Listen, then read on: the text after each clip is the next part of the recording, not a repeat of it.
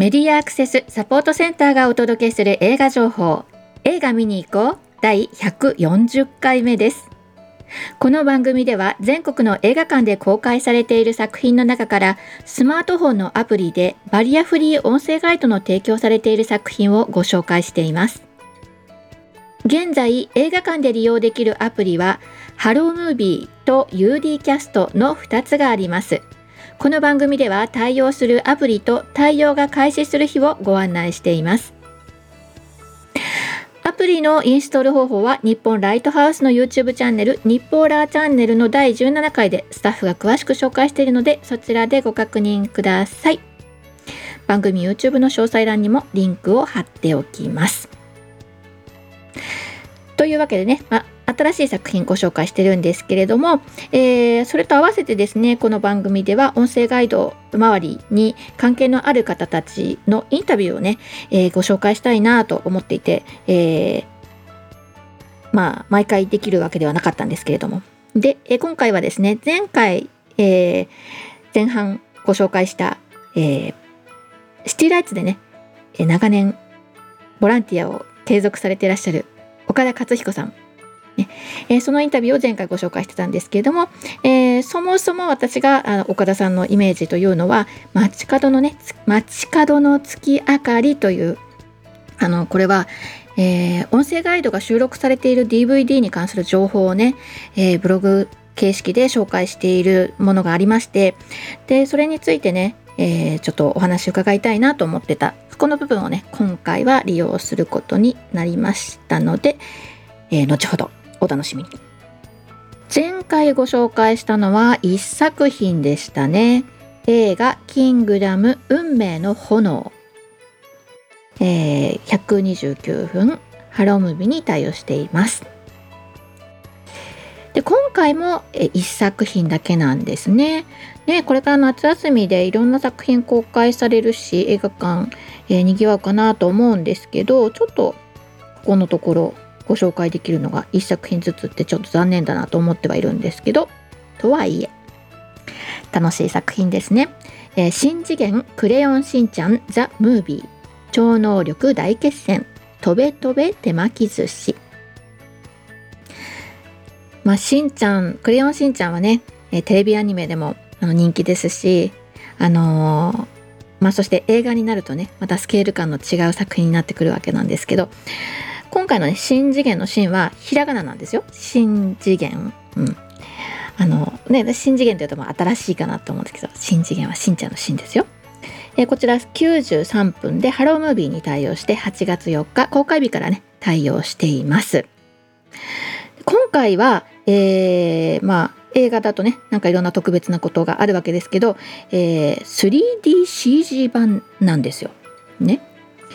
えー、まず、まあ、それについては、まあ、後ほど。公式サイトを見るとシリーズ初の 3DCG 化っていうのがね一発目に出てくるわけですね。うん、制作期間7年の時を経て笑いも感動も家族愛も何もかもが超スペクタクルなしんちゃんが誕生アニメーションを担当するのは「シン・ゴジラ」や「スタンド・バイ・ミー」「ドラえもん」を手掛けてきた CG プロフェッショナル集団の白組さらにモテキバクマンの大根仁が「クレヨンしんちゃん」で初のアニメーション監督を務める。この夏しか会えないもっちもちしんちゃんがエスパーになって手巻き寿司を飛ばして世界をお助け。こんなしんちゃん見たことない。というね。こういう紹介文ですよ。一体どんな話なのかちっともわからないじゃないですかね。前からず。まあなんてね。いろんなところから、まあ、ストーリーとかねちょっと集めて、まあ、要するにですね宇宙からやってきた光によりパワーを宿ししんちゃんがエスパーとなります。同じ頃街角でティッシュ配りをしていた男性もまた宇宙からの光に包まれます。世間に対して鬱屈した感情を抱き黒い光を受けて暗黒のエスパーとなる男の声を松坂桃李が担当していますその他お笑いコンビの空気階段の水田かたまりと鈴木もぐらそして「鬼滅の刃」で禰豆子役として知られている人気声優の紀藤あかりがゲストとして出演します。ということで、ね、作品についての紹介はこんな感じなんですが 3DCG って何よってことでね、まあ、まずねえ CG アニメって何かなってところからだとあれなんですけど日本ではもともとこうセルアニメ。静止画のセル画ですね。透明のものに透明のシートにこう絵を描いてでそれを何枚もパラ、まあ、まあ、いわゆるパラパラ漫画って言われてるんですけどちょっとずつちょっとずつこう違う絵を重ねていってそれを、えー、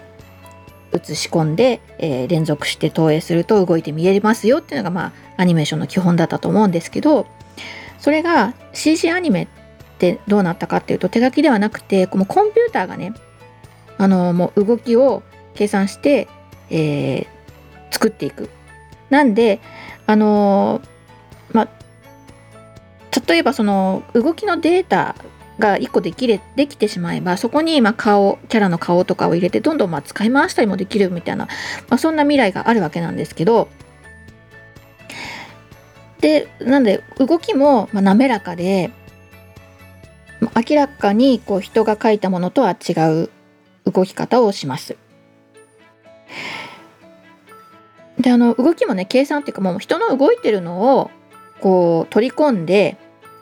モーションキャプチャーって言うんですけどね。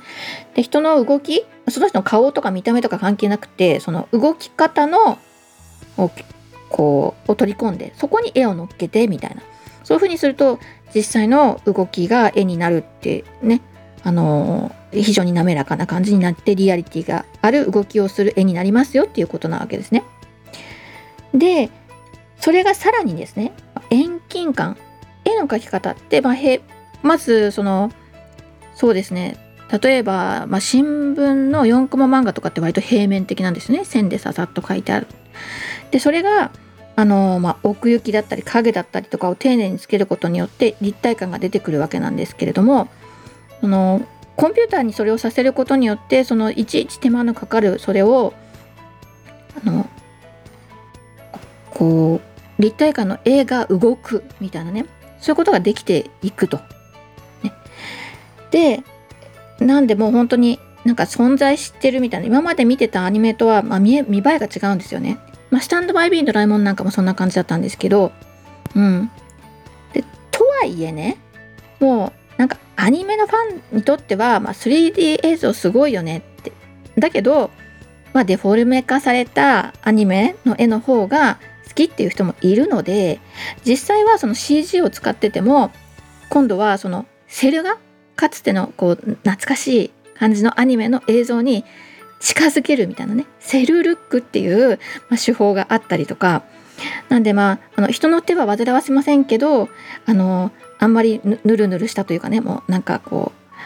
う、うん、生々しいアニメではなくて、えー、ちょっと懐かしい感じの動きをさせるとか、まあ、本当にね技術が新しくなっても、まあ、いろんな好みで、えーまあ、書き分けられているのが CG アニメでしてでそれにさらに立体感がついて 3DCG ということなんですよね。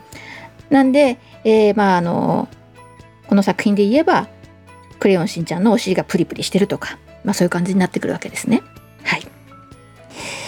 ということです。えー、まあぜひ涼しい映画館でね映画をお楽しみください。でそしてまあ見終わったら、えー、見えてる人なんかと「ここどんなだったの?」なんてね話盛り上がってもいいんじゃないかな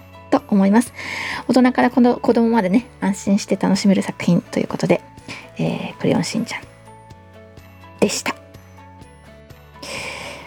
さて、それからですね、これから公開、あ、もう公開はされてるんですけど、対応がっていうのが、仮面ライダーギーツ4人のエースと黒狐映画王様戦隊キングオージャーアドベンチャーヘブン2本立てでね7月28日からも公開はされてるんですけど8月10日木曜日までお待ちください。では前回に引き続き、えー、岡田さんの、えー、インタビューをお聞きください、えー、私が、え気になっていた街角の月明かりというねブログについてお話をしました。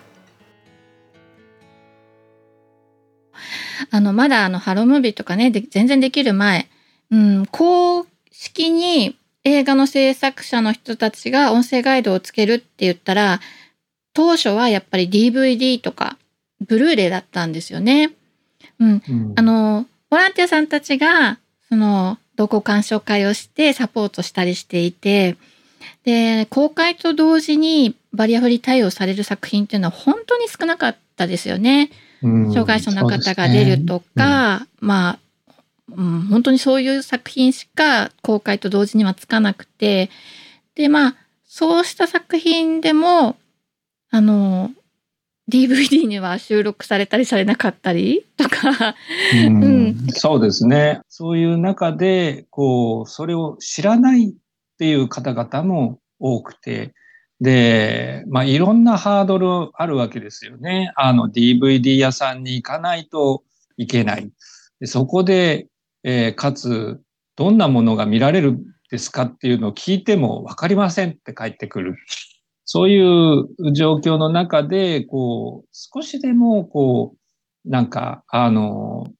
手がかりになるものがあればっていうのがまああって、シティライツの中で DVD 調査隊を作りましたと。で、そこのブログを私がまたあの手がけて、で、シティライツ自体がチャップリン、シティライツ街の日というか、そういう現代から来てるわけなんですけど、まあ、少しちょっともじらせていただいて、月明かりっていうところでね、えー、良さげじゃないかということで、街角の月明かり。DVD と、あとパッケージがちょっとあったので、まあ、そこも、あの、DVD の表紙にパッケージがあったとしたら、それがどんなものなのかっていうのを、ちょっと音声ガイド風に説明できたらいいんじゃないかっていう趣旨の、まあ、グループが立ち上がって、えー、それを書きましたと。いや、これあの作品の紹介をしてただけではなくて、あの、この音声ガイドをつけた当初っていうのは、いろいろなつき方をしていたんですよね。いろいろなつき方をしてるって、メニューの、あの、設定の仕方も違いましたし、その作品ごとにね。はい、うん、あと、販売用とレンタル用でも操作が違いましたし、あの、音声ガイドに行き着くまでに。はい、うん。まあ、今でもそういうとこはちょっとまだあるんですけど、うんうんうんうん。そうです、ね、そういうのを実際皆さん、あの、借り、レンタルで借りてきたりとかしながらチェックして、報告してくださってとか、本当にまめにやってくださってましたね。はい、もう10年以上じゃないですか？それをやってくださってたのはね、10年近くコツコツと皆さんで活動を続けてくださってましたよね。はい、ね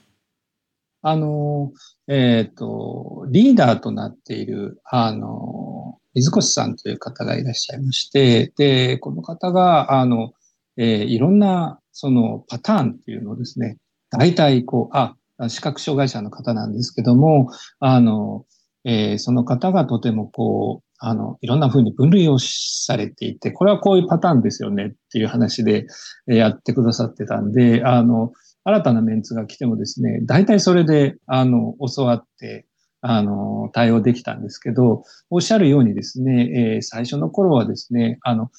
ついてる、あの DVD に音声ガイドがついてる。これだけでありがたかったんですけど、あの、借りてきて、で、借りてきて DVD を入れる、そこまでは、まあ、なんとかハードル超えたとしても、そこから選ぶっていうまでが、音声ガイドをつける、つけて再生させる。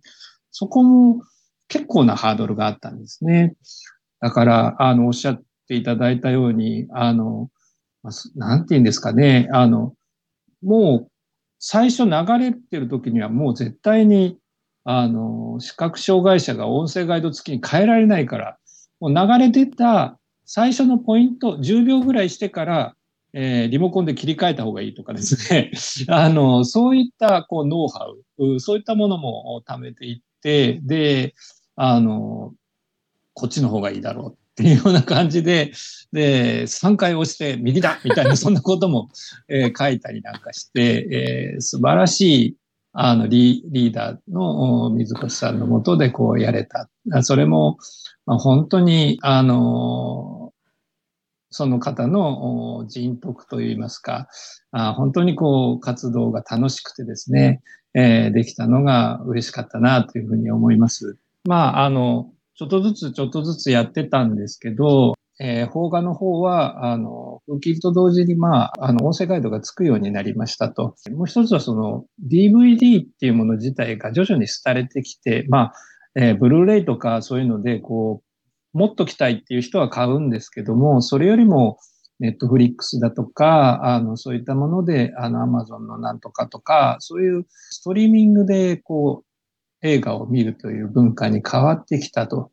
いったところで、ちょっと、おまあ、そろそろ役目を終えたかなというところで、こう、更新が少し止まってしまったんですけども、ただ、DVD がないです。で、ストリーミングですって言ったときに、今はじゃあ、皆さんちょっとちゃんと聞けてるんですか？あの、いうところは、えー、未だに僕は、あの、ちょっと心配かなというふうに思っていて、何かできることあったら、やっぱり、あの、サポートに回りたいなっていうふうに思ったりしてます。インタビューは以上です。えー、これまでのね、ボランティアのお話、えっ、ー、と、まあ、ブログ作ってとかね、えー、まあ、うん、ホームページ作ってとかね。あと、こう、メールの自動化ですよね。定期的な、えー、情報提供に関しては自動的にこうデータを集めてきて、えー、ブログに投稿するとか、まあ、そんなこう裏方というかね、まあ、機械化というかそういうことを続けてらした、まあ、岡田さんでねで、まあ、DVT とか、まあ、いろんな状況が変わっていく中で、まあ、媒体の変化に合わせてあの新しいことに何かできないかなっていうふうにね考え続けてらっしゃる、まあ、こういうのねすごい素敵ですよね。まあ本当今回、まあ、たまたまのね再会だったんですけどこんなふうにお話聞けてよかったなっていうふうに思っております。ではいつもながらのマスクからのお知らせで番組をおしまいにしたいなと思っております。えー、アルファベット大文字 MASC そして日本語映画で検索すると私たち、えー、のホームページにたどり着くことができますよ。また、サイトのトップページにある映画映像のバリアフリー化を学ぼうからは、バリアフリー字幕や音声ガイドの、えー、講座に参加することができます。あのですね、やるやる詐欺を行ってたじゃないですか。ね。いい加減もう一回やり、あの、音声ガイド関係の、えー、講座やりますなんて言ってたんですけど、やっとやっとですね、告知出しました。8月23日の水曜日、えー、夜なんですけど、19時から、えー、20時半の90分間を使ってですね、えっ、ー、と、まあ、私、あの、おこすけプロっていう、まあ、あの、一般的には皆さん字幕で使ってるかなと思う、おこすけプロというね、アプリを使っアプリというかソフトを使ってまして、で、最近はもう、ボイスピークという、まあ、合成音声ですね、を使いながら音声ガイドを作っています。で、まあ、どんな風にやってるのかなっていうのをご紹介したいなと思っています。で、まあ、音声ガイドのね、良し悪しとか、そういうものを私が教えるっていうことはね、まあできないんですよ。あのー、私がどうやっているか、どんな工夫をしてて、何に苦労しているかって話はできるんですけど、あの、何が正解とか、何が間違ってるとか、まあそういう話は私できないんですね。で、でも、まあどんな風にやってますよと、技術的なことですね。こうすると効率よくできますよとか、まあ私はこんな工夫してますよみたいな、まあそんなことをね、ご紹介できたらいいなと思っています。でまああの伸び伸びになってた講座をねどうしてもやんなきゃいけなかったのにはもう一つ理由があってですね。え、と川野はちゃんと真面目に字幕講座を定期的に開催してるんですがその中でね音声ガイドに関係してる方があのー、本編の音声と音声ガイドのこうミックスをする時のバランスってねどういうふうにしたらいいんですかみたいな話を、まあ、川野に質問があったらしくて、まあ、その答えも、まあ、今度の講座でやりたいって話があったので、まあ、一緒に、えー、今度23日のね講座では、えー、まあ一通り私がどんな風にやってるかというようなことをご紹介した後ですね割と自由な感じで、えーまあ、お話ができるような、まあ、質疑ができるような場を設けたいと思っておりますので、まあえー、よろしければご関心があればご参加ください。えー、まあ他にもですね、まあこんな、まあそういうわけなんで、こんな講座やってとか、これについて教えてなんていうね、リクエストをいただければ、講座として立ててみようかなと思っておりますので、ご遠慮なくご連絡ください。ね、そしてこの番組ではこんな映画見てきたよとかもちろんこれからこの作品に期待してるんですなどぜひ教えてください、えー、各地での活動の告知などもお寄せいただきましたら紹介していきますのでよろしくお願いします、えー、サイトのフォームまたはメールで info.npo-mask.org info.npo-masc.org で宛てによろしくお願いします。以上メディアアクセスサポートセンターから徳江さやかがお伝えしましたではまた来週